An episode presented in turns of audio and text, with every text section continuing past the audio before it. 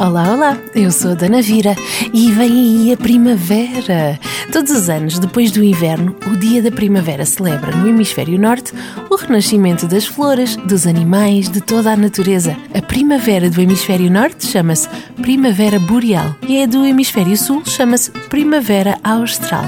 A Primavera Boreal no hemisfério norte tem início a 20 de março e termina a 21 de junho. Vamos ouvir hoje uma história de José Fanha, do livro Histórias na Ponta de um Sorriso, da Porta Editora. E esta historinha chama-se Primavera e Primavanda. Um dia, a primavera acordou, espreguiçou-se, olhou para o calendário e deu um salto apressado para o chão. Estou atrasada? É hoje que começa a primavera, tenho de ir trabalhar. Com o salto que deu para fora da cama, escorregou no tapete, deu uma cambalhota no ar, bateu na esquina do móvel onde tinha as fotografias, os anéis e as coisas que as raparigas gostam de ter no seu quarto. Deu uma cabeçada de raspão no candeeiro, soltou um grande grito e caiu desamparada no meio do chão. Quando foi levantar-se, ai, é que foi o bom e o bonito. Ai, a minha perna! Ai, ai, não consigo andar! E agora? As sementes estão à minha espera para fazer nascer as flores. Os ursos e as lagartixas estão à minha espera para acordar.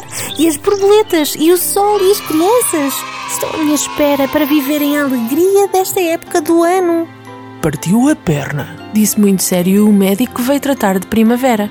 Vai ter de ficar três meses sem andar. Três meses! E agora? Não podia fazer o trabalho que todos os anos trazia renovação e alegria à natureza. Como não era de se deixar abater pelos azares da vida, Primavera lembrou-se da Prima Wanda. Talvez ela não se importasse de a substituir para presidir a inauguração do dia do início da primavera.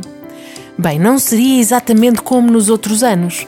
Em vez de primavera, seria primavanda, mas com a varinha de condão de primavera e uns bons conselhos dados por ela, e as coisas haviam de correr o melhor possível.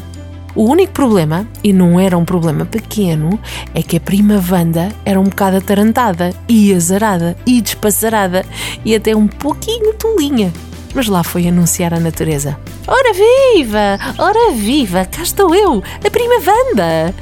Prima Wanda, mas o que é isto? Quem é esta serigaita? Perguntaram as sementes e deixaram-se estar no quintinho da terra. Vá, vá lá, saiu cá para fora. Prima Wanda bem utilizou a varinha de condão, mas não deu em nada. Não havia maneira de nascerem as flores. Desesperada, a prima Wanda desatou a fazer buracos na terra e a puxar pelas plantas para ver se os calos saíam cá para fora e, e as flores começavam a nascer. A coisa correu mal. Era ela a puxar e as flores, cheias de medo, a meterem-se ainda mais para dentro da terra. Como nem as flores, nem as folhas, nem a relva nasciam, Prima Wanda foi buscar uma lata de tinta de várias cores para pintar tudo de verde, branco, azul, vermelho e lilás. Quando começou a pintar, ouviu um grande ronco que vinha de uma caverna e foi lá espreitar. E aquele ronco horrível era de um urso que ainda estava a dormir o sono da hibernação. A prima Wanda pôs-se a abanar o urso e a gritar: Acorda, urso! Acorda que chegou a primavera!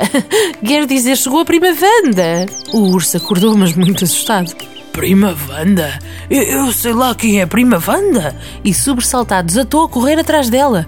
A Prima Wanda fugiu da caverna a sete pés, tropeçou nas latas de tinta, ficou toda sarapintada, caiu nos buracos que tinha feito.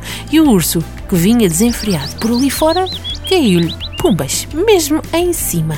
E nem sei o que mais aconteceu, só sei que nesse ano o inverno teve de trabalhar mais três meses e só acabou no dia em que começou o verão. Viu, viu? E a história acabou!